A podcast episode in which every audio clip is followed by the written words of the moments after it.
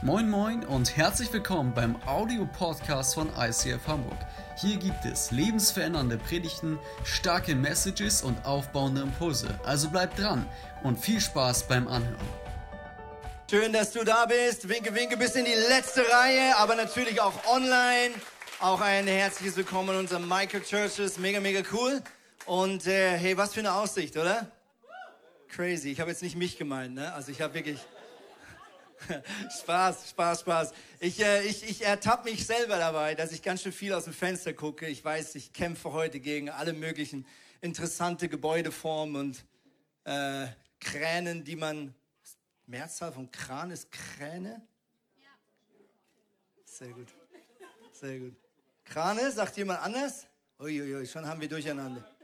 Krane bleibt Krane? Okay. Gut. Das ist aber nicht das Thema heute.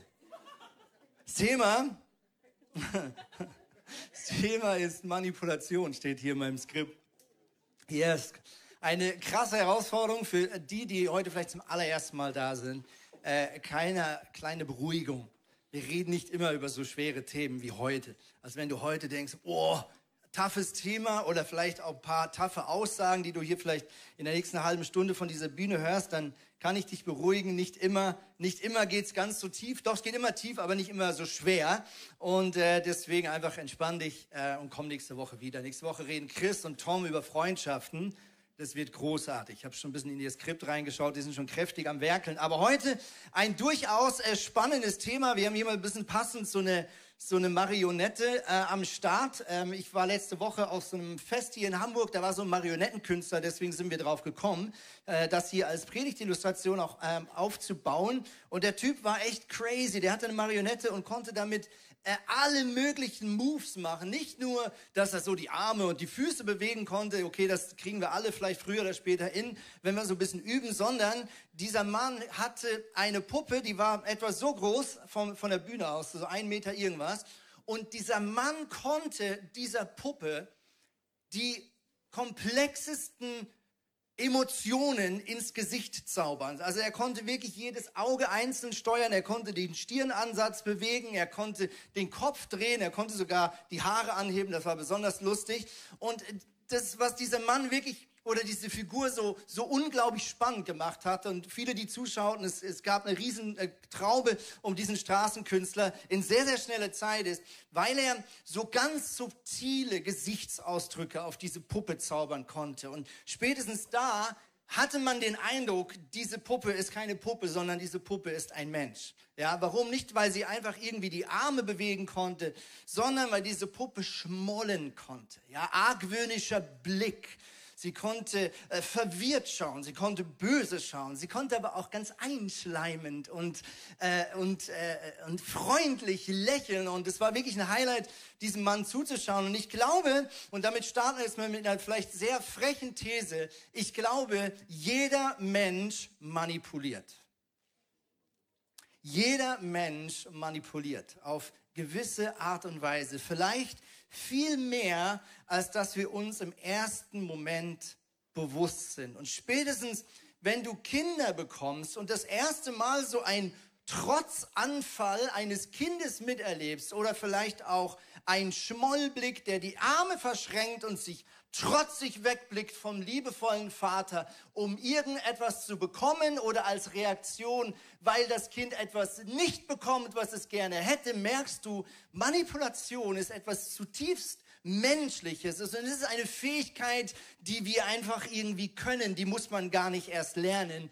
Die kommt so ganz subtil aus uns Menschen heraus. Wir starten mal so ganz äh, offen, da wo wir vielleicht Manipulation auch als erstes vermuten, zum Beispiel in der Werbung. Ja, Werbung, logisch, da wissen wir, wir werden dazu angeleitet, äh, versucht, verführt, dein Produkt zu kaufen. Ich habe die Woche so eine kleine Dokumentation gesehen, wie ein amerikanisches Kaffeeunternehmen es geschafft hat, weltweit führend äh, sich zu etablieren durch sehr, sehr kluge Marketing Köpfe, die sich genau überlegt haben, wie eine amerikanische Kette möglichst italienisch daherkommen kann. Ja? Äh, ein anderes Thema, wo wir alle Angst haben vor Manipulation, ist das Thema politische äh, Wahlkampf, politische Einflussnahme. Ähm, dürfen wir unseren Medien trauen? Dürfen wir unseren Politikern trauen? Dürfen wir den Wahlergebnis trauen? Alles das sind Themen, die wir diskutieren, wenn wir über Manipulation sprechen. Viel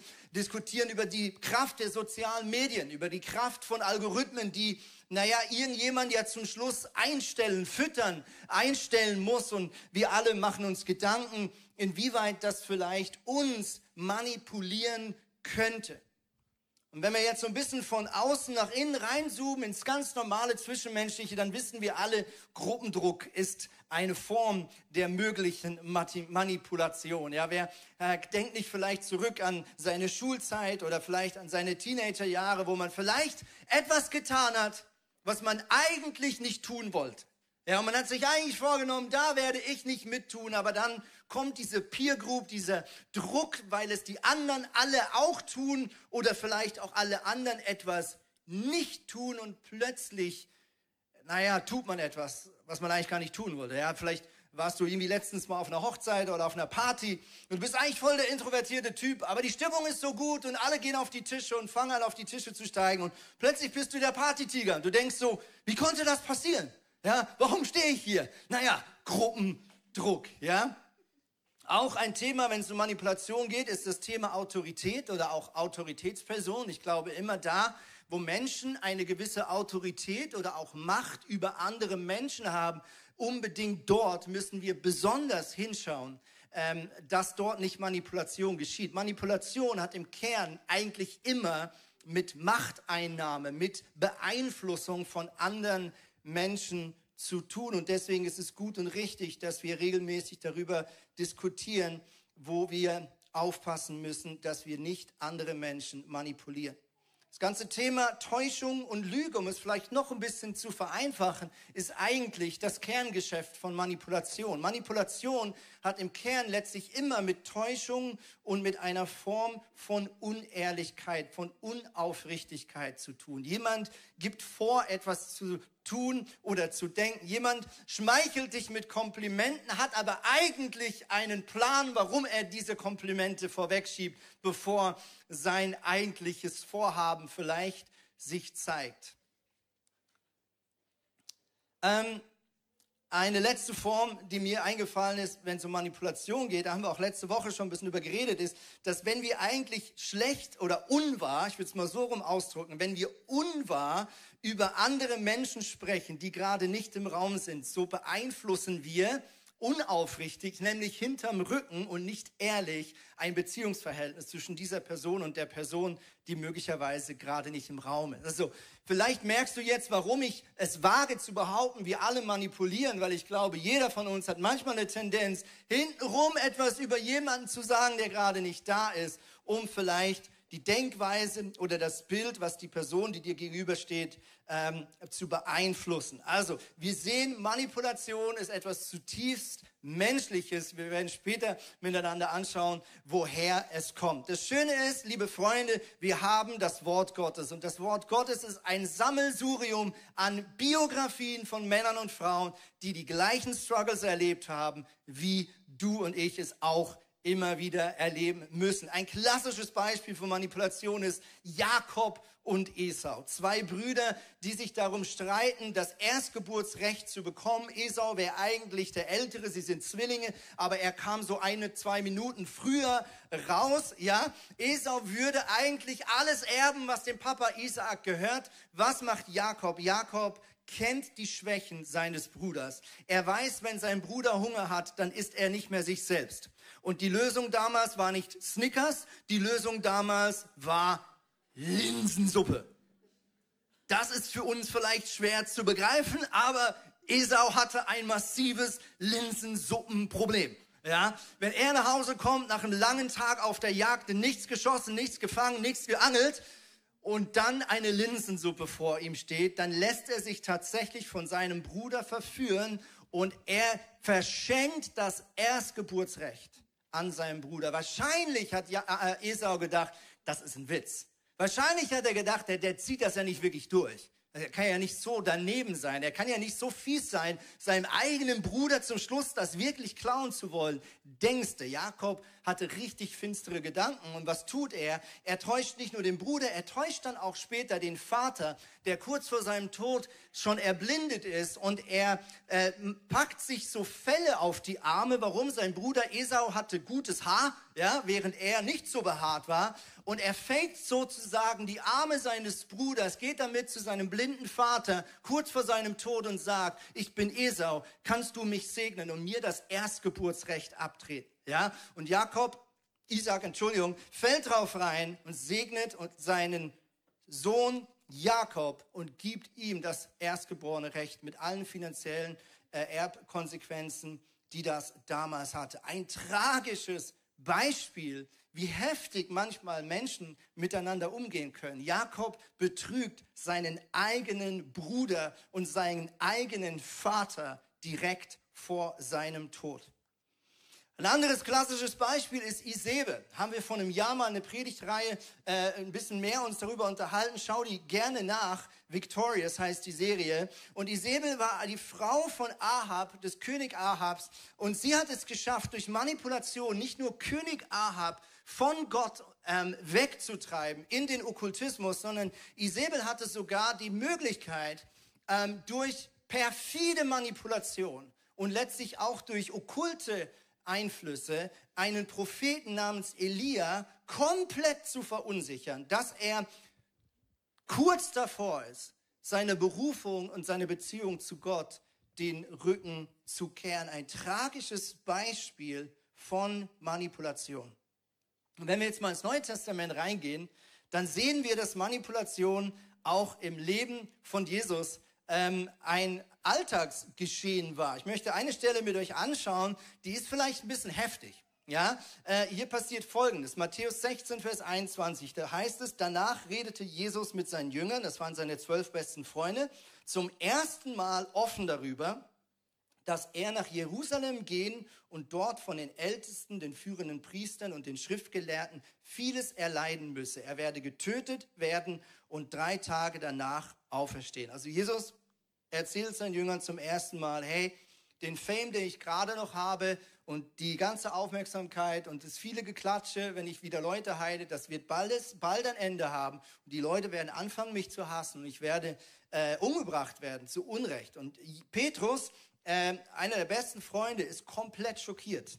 Und er möchte, dass Jesus diese Denkweise ganz, ganz schnell wieder los wird. Und ich glaube, er meint es gar nicht böse und es ist sich gerade gar nicht bewusst, was hier eigentlich abgeht.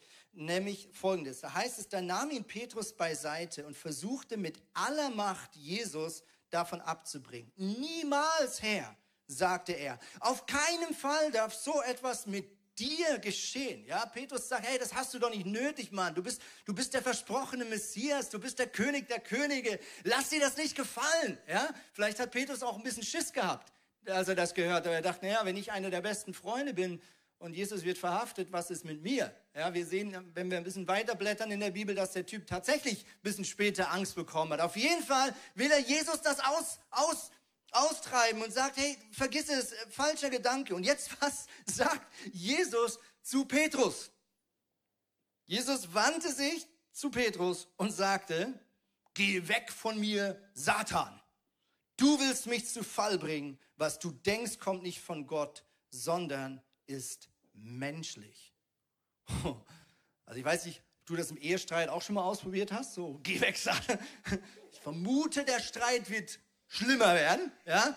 Also das ist ziemlich heftig, was Jesus hier macht. Und ich glaube, es gibt vielleicht mehr als eine Erklärung. Ich glaube, äh, dass vielleicht Jesus wirklich in dem Moment sehr emotional war, weil er sich, weil es ihm nahe ging, dass sein Best Buddy so überhaupt nicht ihn unterstützt in dem, was hier in seinem Herzen nämlich eigentlich geschieht, dass er sich entschieden hat, ich will meinem Papa im Himmel gehorsam sein, selbst wenn es bedeutet, dass ich verhaftet werde und ans Kreuz gehe. Ja? Und es geht ihm nah, wenn einer seiner engsten Freunde ihm das versucht auszureden. Ich glaube aber nicht, dass er einfach Petrus auf, auf dem Fuß stehen will. Warum? Weil er voller Liebe ist. Sondern ich glaube, dass er gleichzeitig versteht, hier ist eine geistliche Dimension. Hier passiert etwas in einer anderen Dimension. Und hier ist sichtbar ein Petrus, der sagt, nö, sehe ich anders, lass das doch, komm, äh, da gibt es doch bestimmt noch einen anderen Ausgang, wie man das jetzt lösen kann, wie man die Welt retten könnte, dass du jetzt nicht ans Kreuz musst, okay? Ähm, das wirkt ja erstmal wie so eine Meinungsverschiedenheit. Aber Jesus sieht, dass das, was hier wirklich abgeht, ein, ein, ein Spiel des Gegners des Lebens ist ein Spiel des Teufels. Und ich glaube, Jesus trainiert hier vielleicht auch seine Jünger, ja, und ist deswegen vielleicht auch so transparent mit ihnen und sagt, hey, was hier wirklich abgeht, ist, wir haben nicht wirklich eine Meinungsverschiedenheit, lieber Petrus, sondern der Teufel versucht hier gerade Unfrieden zu stiften. Und der Teufel versucht hier gerade durch deine Worte mich auf eine Spur zu lenken, die im Kern gefährlich werden könnte für mich, aber auch für euch. Es erinnert mich ist jetzt ein bisschen heftiger Übergang, nicht falsch verstehen. Ich habe äh, am Anfang, als wir diese Kirche gestartet haben, haben wir ein, eine Person gehabt, die kam in diese Kirche und sie hat ziemlich schnell meine Nähe gesucht. Ja, hat oft so am Ende des Gottesdienstes auf mich gewartet, äh, mega lieb, hat mir immer mega viel Komplimente gemacht. Immer wieder gesagt, hey, wenn du predigst, das ist so der Hammer, Andi. Und, und wenn Gott, ja, Gott redet so krass zu dir, ja, und das, das Ermutigung ist super. Wir alle brauchen Ermutigung. Am Anfang ist mir das jetzt nicht besonders aufgefallen. Jemand fiel mir auf, dass er immer meine Nähe sucht, ja, obwohl wir damals schon 80, 90 Leute waren. Er hat immer so ein bisschen auf mich gewartet und geguckt, wo ich bin und dann schwupp stand er auch da. Und ziemlich schnell dann hat er uns ähm, eingeladen in ein Restaurant und er gesagt, hey, ich möchte euch was Gutes tun, möchte euch einfach Danke sagen, dass ihr bereit wart, hier hinzuziehen und so. Ich habe mir wieder nichts dabei gedacht. Äh, heute mit der Zeit wieder ein bisschen schlauer. Und habe gesagt, oh, mega lieb, cool, so essen gegangen. Und dann ähm, gab es eine zweite Einladung und bei der zweiten Einladung äh, fing er wieder an zu reden, wie krass ich predige, ja, und wie heftig und, und wie gesalbt ich bin, ein, ein Mann Gottes und alles so äh, Worte und irgendwie merkte ich, dass ich innerlich mich anfing, unwohl zu fühlen. Ich fand das irgendwie komisch. Ja, also irgendwie ja schön, danke fürs Kompliment, aber irgendwie auch, hm, Fragezeichen. Und als er dann wieder ausholte und ich sagte, hey, es freut mich, dass, dass äh, du so berührt bist ähm, und so, fing er plötzlich dann an und sagt, Andi, also, gell, ich glaube wirklich, diese Salbung, die hast nur du. Und, und ich finde es gut, dass du andere Leute förderst auf der Bühne. Auch, ich finde es auch gut, dass du Frauen fördern willst. Aber ich glaube, du hast eine besondere Salbung. Du musst predigen. Nur du musst predigen. Und plötzlich merkte ich, ah, da ist eine Geschichte hinter der Geschichte. Ja, plötzlich merkte ich, dass eigentlich er meine Nähe sucht, weil ihm etwas nicht gefällt in der Kirche, was ihm nicht passt, was er gerne anders hätte und dass all diese Komplimente und dieses wunderschöne Bauchpinsel vielleicht die Vorbereitung war, mir doch eigentlich beizubringen, dass nur ich predigen soll in dieser Kirche. Und für mich war das in dem Moment wie so eine, das, ich glaube, das ist etwas, warum der Heilige Geist in unserem Leben so wichtig ist. Was sind so Momente, wo du innerlich plötzlich etwas erkennst? Ja, du bist vielleicht in einer Diskussion, vielleicht bist du mitten in einem, in einem Ehestreit oder vielleicht bist du mitten in einer Diskussion in der Small Room. Plötzlich werden dir so innerlich die Augen geöffnet und du erkennst, dass hier eigentlich was anderes abgeht. Vielleicht, dass jemand sich nicht verstanden fühlt oder dass jemand eigentlich äh, gar nicht das meint, was er gerade sagt, sondern eigentlich nur etwas transportieren will, was er nicht gute in Worte kleiden kann. Und ich will dem Mann gar nicht irgendwie Böses tun. Das Interessante war nur, ich habe dann für mich in dem Moment wie eine, eine, eine Linie gezogen in, in der unsichtbaren Welt. Ich habe gesagt, nein, das ist nicht die Art und Weise, wie ich mich beeinflussen lassen möchte. Ich möchte, wenn jemandem was nicht passt, wenn jemand was gerne anders hätte in dieser Kirche, das ist super, aber lass uns aufrichtig sein. Lass uns in die Augen schauen. Wir müssen nicht einander Bauch pinseln. Wir müssen auch nicht hinten rum, sondern wir können offen und ehrlich miteinander reden. Und ich habe mich dann einfach abgegrenzt und so innerlich angefangen zu beten, aber ich spürte, da ist irgendwie etwas Ungesundes in dieser Beziehung. Und interessanterweise, ähm, wenn du dich unter den Schutz Gottes stellst und bewusst sagst, ich grenze mich hier ab, ähm, die Person ist ziemlich schnell nicht mehr in unsere Kirche gekommen, sondern woanders gelandet. Also manchmal musst du gar nicht immer da reingehen, wenn Menschen vielleicht dich manipulieren, sondern oft reicht es, wenn du dich bewusst unter den Schutz Gottes stellst und sagst, ich stehe hier im Licht und ich mache mein Herz nicht auf für unaufrichtige Einflussnahme. Ich mache mein Herz auch nicht auf für das, was vielleicht der Gegner des Lebens, die Bibel nennt ihn Satan, versucht durch diese Spielereien, die zwischen uns Menschen leider immer wieder abgehen, anzuzetteln. Gott hat uns einen Geist gegeben und dieser Geist hat unglaublich Kraft. In Jeremia 17, Vers 9 heißt es so ein bisschen resignierend folgendes. Da heißt es, nichts ist so undurchschaubar wie das menschliche Herz. Es ist unheilbar krank. Wer kann es ergründen? Okay, bis hierhin ist das jetzt nicht so der ermutigendste Vers, ja? Aber es geht ja gleich noch weiter. Aber Jeremia sagt so, hey, der Mensch ist so undurchschaubar.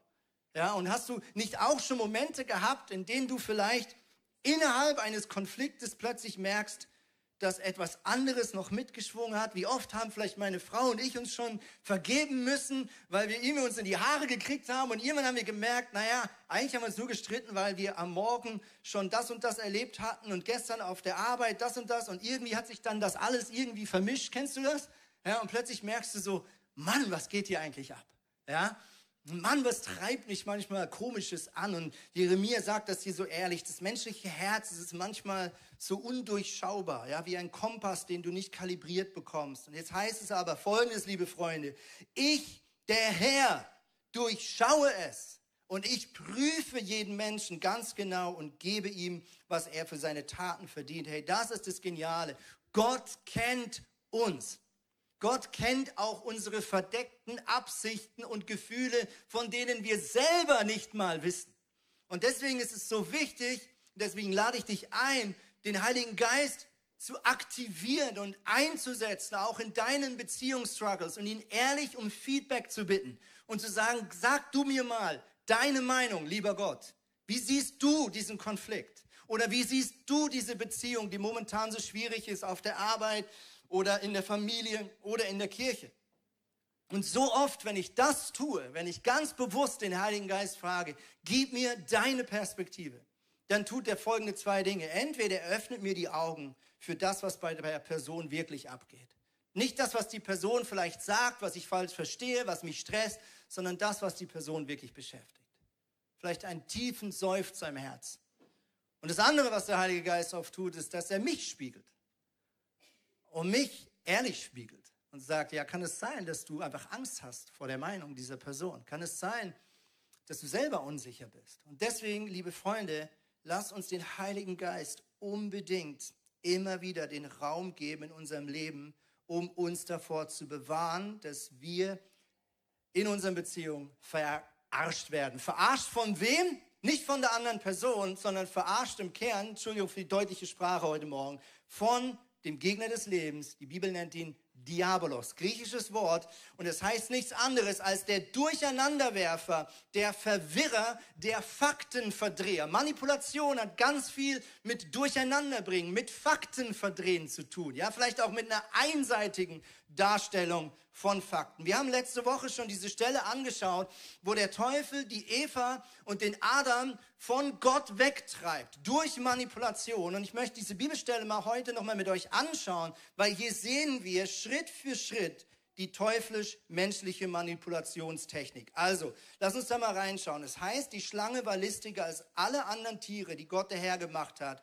Und er sagt Folgendes zu Eva. Er nimmt sie zur Seite, Gott ist nicht da, hinterm Rücken und sagt, hat Gott wirklich gesagt? Hat Gott wirklich gesagt? Das Erste, was der Teufel macht, ist, er stellt die Zuverlässigkeit Gottes in Frage. Er stellt in Frage, ob du einer anderen Person wirklich vertrauen kannst oder nicht. Und alleine das in Frage stellen, hat Gott das wirklich gesagt?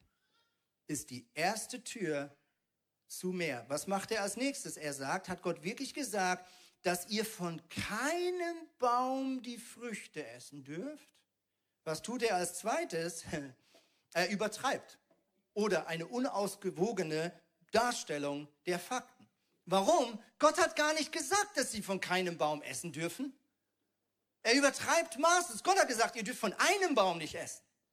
Der Teufel macht aus einem Baum ganz viele Bäume. Alle Bäume. Ja? Kennst du das manchmal? Ganz, ganz, ganz, ganz heikel, was ich jetzt sage. Und es gilt für mich jetzt genau gleich. Wie oft sagen wir, wenn wir über Meinungen diskutieren, ich habe mit ganz vielen anderen Leuten geredet. Ja, die lachen, die sind jetzt ehrlich, ja? Ich habe mit ganz vielen Leuten geredet, die sehen, äh, können wir kurz definieren, wie viel viel ist? Ja, darf ich nach Namen fragen? Ja? Und ich glaube, wir alle wissen, dass wir manchmal sagen, alle an, an, und dann plötzlich merken wir so, ah, ja, also eigentlich ist es Susi und der Franz, wenn ich jetzt so genau darüber nachdenke. Oder vielleicht war es sogar auch nur die Susi. Oder ich habe es gesagt und sie hat nicht gesagt, dass sie es anders sieht. Aus dem habe ich geschlussfolgert, dass sie meiner meint, oh scheiße, eigentlich war das gar nicht. Ja? Also ich glaube, wir alle erfühlen uns da vielleicht ertappt. Okay, er geht einen Schritt weiter. Manipulation, nächste, nächstes Level. Das nächste, was er sagt, ist, ähm, Unsinn, ihr werdet nicht sterben, sagt jetzt plötzlich die Schlange. Ja? Was jetzt passiert ist, jetzt fängt er offensichtlich an zu lügen. Warum? Gott hat gesagt, ihr werdet sterben. Und der Teufel weiß auch, dass sie sterben werden. Und genau deswegen rennt er sie da gerade rein, weil er einfach nur böse ist und deinen größten Schaden möchte. Also er sagt, ihr werdet nicht sterben. Er lügt. Das nächste, was er tut, ist, er schmeichelt. Er sagt, naja, weißt du, Gott hat einfach nur Angst. Ja? Warum? Weil wenn ihr davon esst, dann werdet ihr sein wie Gott.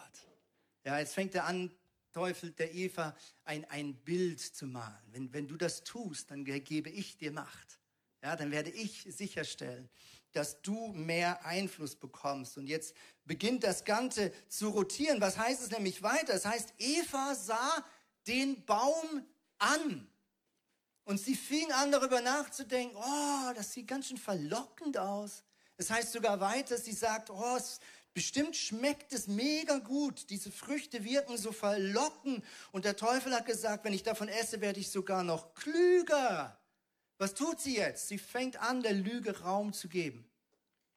Ja, sie fängt an, darüber nachzudenken, anstatt dass sie Moment sagt und sagt, Moment, stimmt das wirklich? Stimmt das? Stimmt das? Ich könnte ja mal Gott anrufen. Du Gott, jetzt haben wir ein kleines Problem. Ich habe hier gerade den Teufel getroffen und er sagt, tut sie nicht.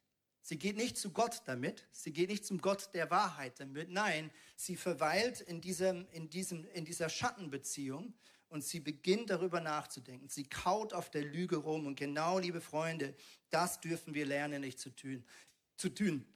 Wir können auch einfach Deutsch lernen, aber egal.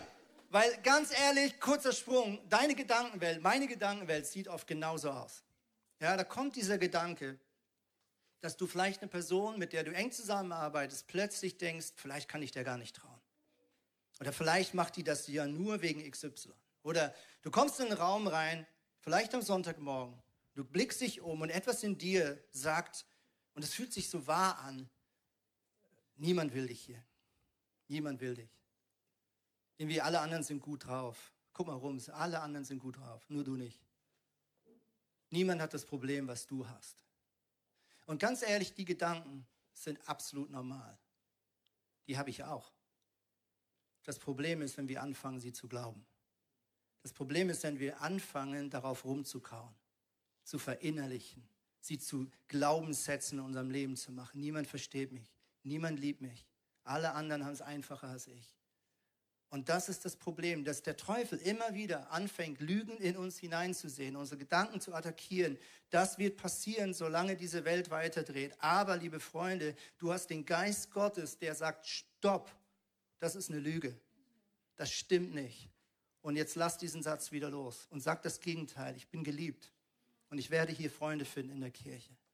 Und hier wird jemand sein, der bald mein Mann oder meine Frau sein wird. Deswegen erlaube dem Teufel nicht, Lügen zu platzieren in deinem Glaubenskonzept.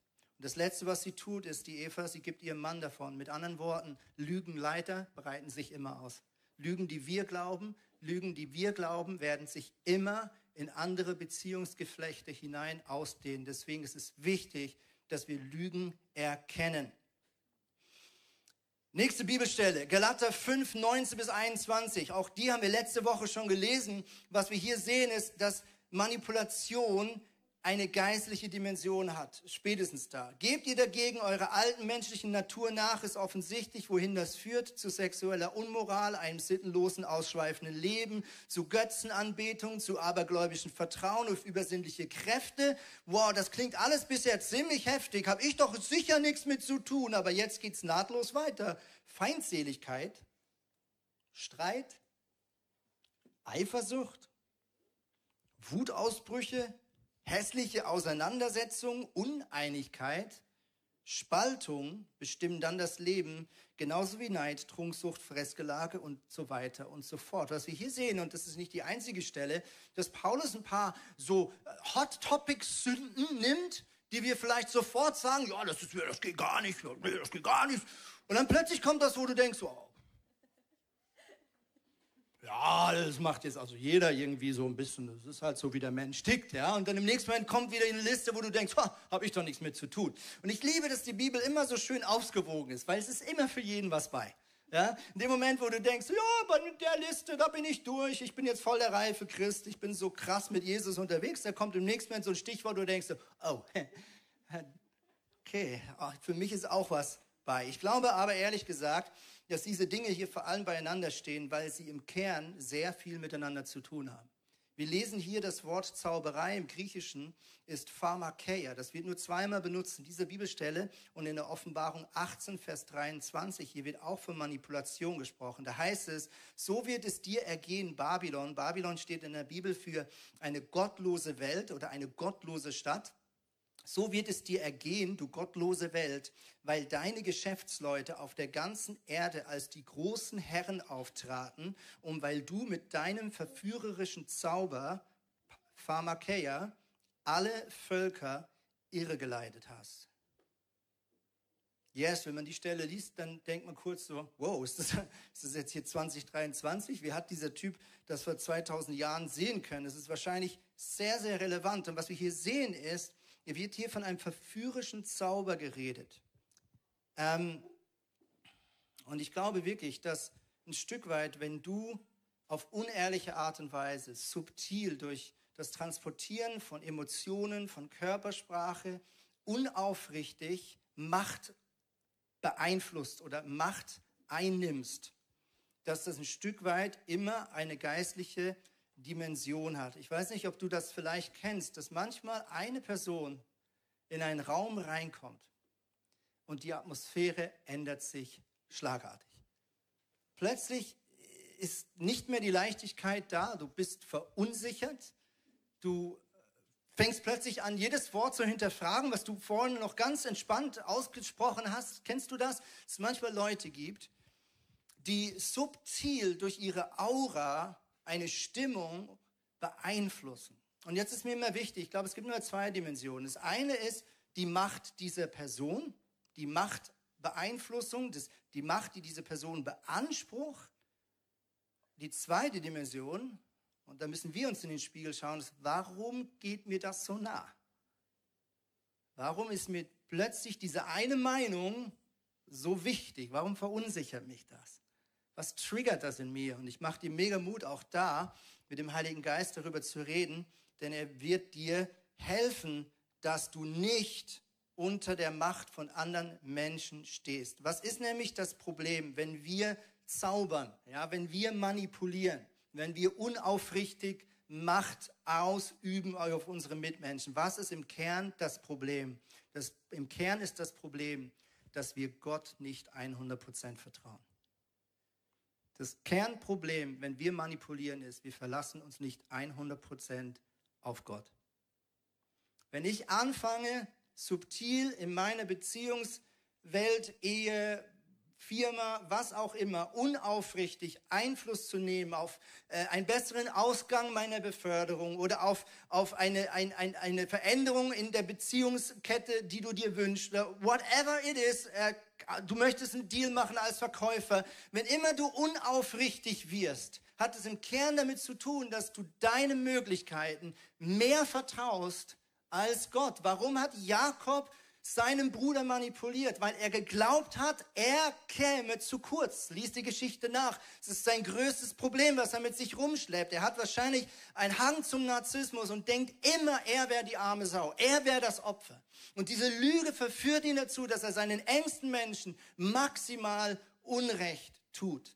Wenn wir Menschen manipulieren, wenn wir auf unaufrichtige Art und Weise Einfluss nehmen in der Kirche, im Freundschafts-, in der Firma, wo auch immer, hat es im Kern damit zu tun, dass wir Gott nicht 100% vertrauen. Es gibt eine Bibelstelle, die predigen wir momentan ähm, hoch und runter. Ich habe einfach den Eindruck, dass Gott sie besonders wichtig ist für die Season, in der wir drin sind als Kirche. In Jeremia 17 sagt er, ich, der Herr, sage, mein Fluch lastet auf dem, der sich von mir abwendet und seine Hoffnung auf Menschen oder aufs Menschliche setzt oder auf menschliche Kraft vertraut.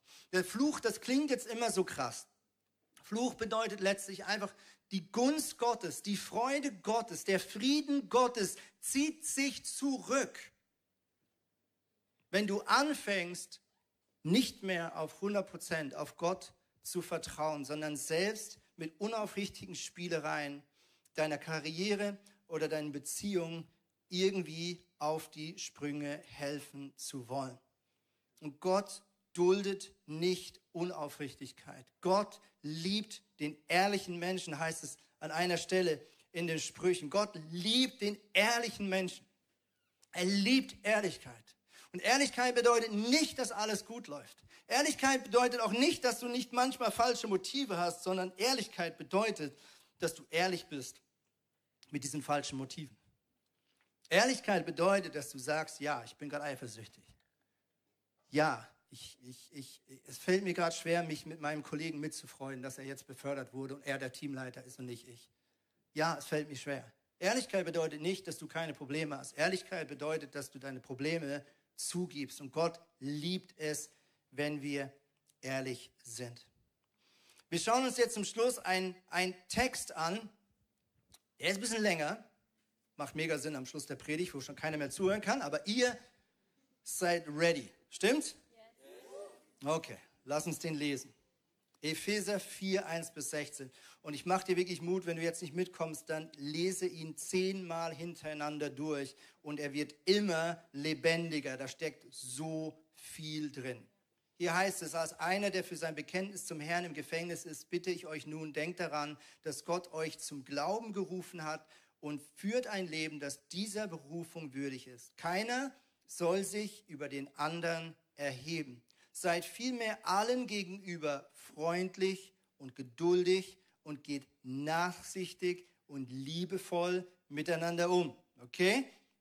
Erster Punkt. Jetzt, wie geht's weiter? Setzt alles daran, die Einheit zu bewahren, zu beschützen, die Gottes Geist euch, Achtung, geschenkt hat. Also Einheit ist ein Geschenk des Geistes Gottes, das wir bewahren müssen. Das ist hier die Aussage. Sein Frieden ist das Band, das euch zusammenhält. Und jetzt erklärt er, was er mit Einheit meint. Er sagt, wir sind ein Leib, wir haben einen Geist, wir haben einen Glauben, wir haben eine Taufe, wir haben einen Gott, wir haben einen Papa. Und er macht diesen Leuten in der Stadt Ephesus, in der Kirche klar, hey, was macht uns eins? Es ist nicht die Meinung über jedes Detail, es ist nicht die gleiche Abstammung und so weiter und so fort, sondern was uns eint, ist derselbe Papa und denselben Boss, den wir haben in unserem Leben. Jetzt geht er in die Umsetzung. Er sagt, jedem Einzelnen von uns aber hat Christus einen Anteil an den Gaben gegeben, die er seiner Gnade schenkt. Jedem hat er seine Gnade in einem bestimmten Maß zugeteilt. Was bedeutet das? Wenn jeder einen Anteil hat, hat dann jemand alles? Nein. Warum gehen wir oft trotzdem genauso miteinander um, wie wenn wir die Weisheit mit Löffeln gefressen haben und auf alles die richtige Antwort haben? Gute Frage. Vielleicht sollten wir den Bibeltext nochmal lesen. Also wir alle haben Anteil, ein gewisses Maß. Und warum hat Gott das so designt? Jetzt geht er in die Umsetzung und sagt, so hat Gott Apostel geschaffen, Propheten, Evangelisten, Hirten, Lehrer. Also Paulus betont hier unterschiedliche Tätigkeiten und unterschiedliche Herzensanliegen, die in der Kirche wichtig sind. Wir brauchen einander. Er sagt weiter, sie haben die Aufgabe, diejenigen, die zu Gottes heiligen Volk gehören, für ihren Dienst auszurüsten, damit die Gemeinde, der Leib von Christus, aufgebaut wird. Das soll dazu führen, liebe Freunde, dass wir alle in unserem Glauben, in unserer Kenntnis von Gottes Sohn zur vollen Einheit gelangen und dass wir eine Reife erreichen, deren Maßstab Christus selbst ist in seiner ganzen Fülle.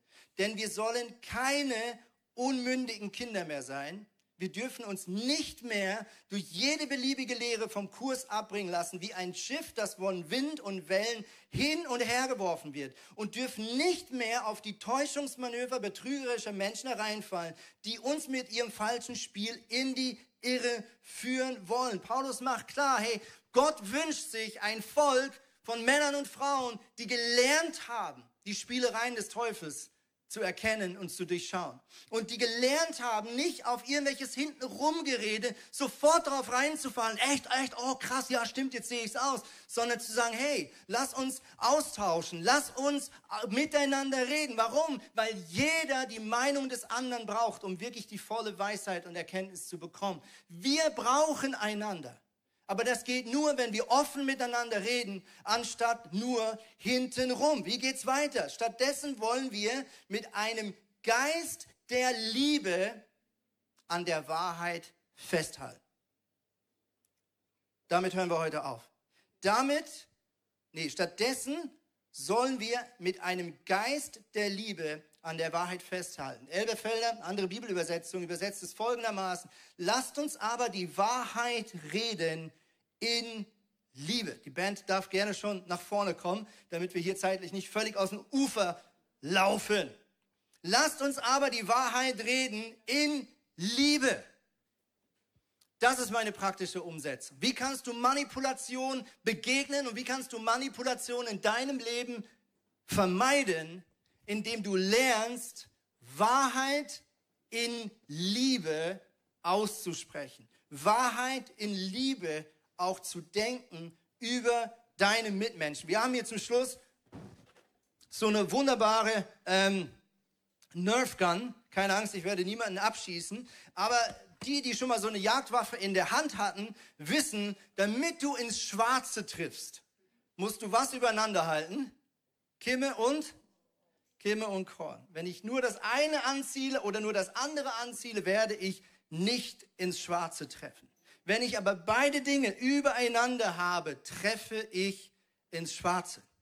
Und ich glaube, wenn wir in Beziehung miteinander kommunizieren wollen, wenn wir vielleicht aufrichtig ein Konfliktgespräch führen, weil wir eben nicht mehr hintenrum reden wollen, sondern miteinander, so wie wir uns hoffentlich das letzte Woche vorgenommen haben. Wenn wir das lernen wollen, dann hilft es manchmal, sich Folgendes in Erinnerung zu rufen. Erstens, Gott ist die Liebe. Gott ist die Liebe. 1. Johannesbrief heißt es, Gott ist Agape und gleichzeitig, gleichzeitig, Kimme und Korn. Gott ist auch 100% wahr und aufrichtig. Gott lügt nicht, Gott schummelt nicht, sondern Gott steht zur vollen Wahrheit. Und das wirkt auch manchmal in der Umsetzung wie ein Widerspruch, oder?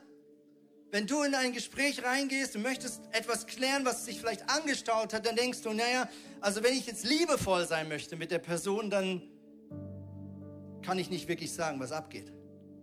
Und andersrum, wenn ich jetzt wirklich ehrlich sage, was mit mir abgeht, dann wird das nicht sehr liebevoll sein. Und oft sind wir dann in einem Dilemma.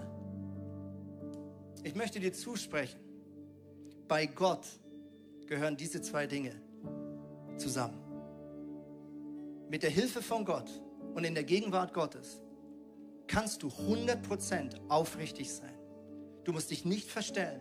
Du musst nichts faken. Du musst nichts vortäuschen. Und gleichzeitig, gleichzeitig bist du 100% von ihm geliebt. Wenn du deinen Bruder und deine Schwester zurückgewinnen möchtest, wenn du vielleicht eine Beziehung mit Gottes Hilfe in Ordnung bringen möchtest, dann hilft es mir immer wieder, mir vor so Gesprächen zu sagen, Gott, du bist der Gott der Liebe. Schenk mir jetzt Liebe für diese Person. Schenk mir Liebe für dieses Gespräch. Schenk mir Liebe für diese Situation. Und dann warte ich und lass meine Gedanken von Gottes Gedanken erfüllen, was er über die Person denkt, die mich vielleicht gerade so richtig aufregt. Und manchmal bin die Person ich, die mich gerade so richtig aufregt. Dann lasse ich mir von Gott sagen, was er von mir hält und mit, mit welcher Liebe er an mich und an dich denkt. Und in dieser Identität und dieser Wahrheit von Liebe gehe ich jetzt zum Geist der Wahrheit und sage, Gott, hilf mir ehrlich zu sein. Gott, was ist das, was wirklich gerade abgeht hier in meiner schwierigen Beziehung? Was beschäftigt die Person wirklich? Was ist vielleicht die geistliche Dimension? Wo ist der Teufel am Werk und versucht jetzt irgendwie Unfrieden zu stiften? Jesus, zeig mir deine Wahrheit. Zeig mir, wo ich Lügen glaube oder wo der andere vielleicht Lügen glaubt. Und dann höre ich wieder auf den Heiligen Geist. Und liebe Freunde, wenn wir lernen, so mit unseren Beziehungsstruggles umzugehen, a whole other level. Gott ist der, der uns beibringen möchte, wie wir in Frieden miteinander leben können. Gott möchte nicht, dass wir irgendwas vorspielen, vortäuschen, vorgeben zu sein. Bei Gott dürfen wir ehrlich sein und sind trotzdem und gleichzeitig 100% geliebt. Und diese Übung, die ich euch jetzt gerade so ein bisschen gedanklich vorgemacht habe, ist etwas, was mega helfen kann. Vielleicht bist du in dieser Predigt und sagst, ich stehe genau unter so Manipulationen oder unter so manipulativen Kräften. Vielleicht denkst du schon die ganze Predigt an eine gewisse Person, wo du wirklich kämpfst mit. Und ich habe großen Respekt vor deiner Situation. Ich möchte dir einfach sagen, diese geistliche Dusche, die du tun kannst, du stellst dich unter die Liebe und Wahrheit Gottes. Du sagst, in meinem Leben regiert die Wahrheit und ich akzeptiere keine Lügen das hat eine riesen Auswirkung auf deine Beziehung. Und manch eine Beziehung kann sich wieder zum Guten wenden, wenn du diese Vorzeichen in deinem Leben änderst. Immer im Wissen, es gibt einen Feind des Lebens, der versucht, uns gegeneinander aufzuwiegen. Und deswegen lass uns nicht darauf reinfallen, sondern lass uns auf Jesus schauen. Ich lade dich ein, aufzustehen.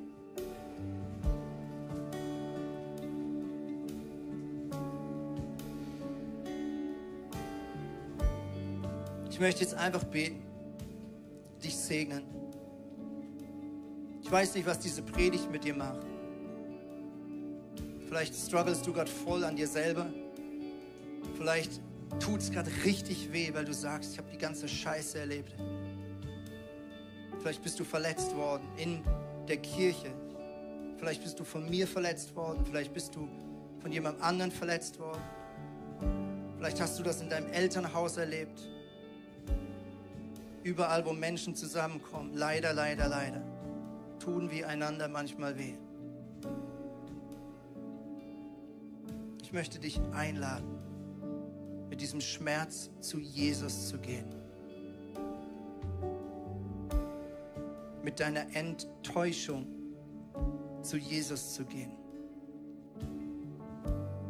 Vielleicht sagst du, Andi, es geht nicht anders als über Manipulieren. Ich, kann mich nicht anders wehren. Ich möchte dir zusprechen, Gott kämpft für dich. Gott kämpft für dich. Du musst nicht für dein Recht kämpfen. Hier vorne macht sich das Gebetsteam ready. Und du merkst, dass du in diesem Punkt Hilfe brauchst, dann lade ich dich ein, komm jetzt nach vorne, lass kurz für dich beten. Das Gebet hat so viel Kraft. Und ich möchte dich aktiv einladen, wenn du merkst, dass du Verletzung hast in deinem Leben. Vielleicht weil du Manipulation erlebt hast in deinem Elternhaus oder durch irgendeine Autoritätsperson.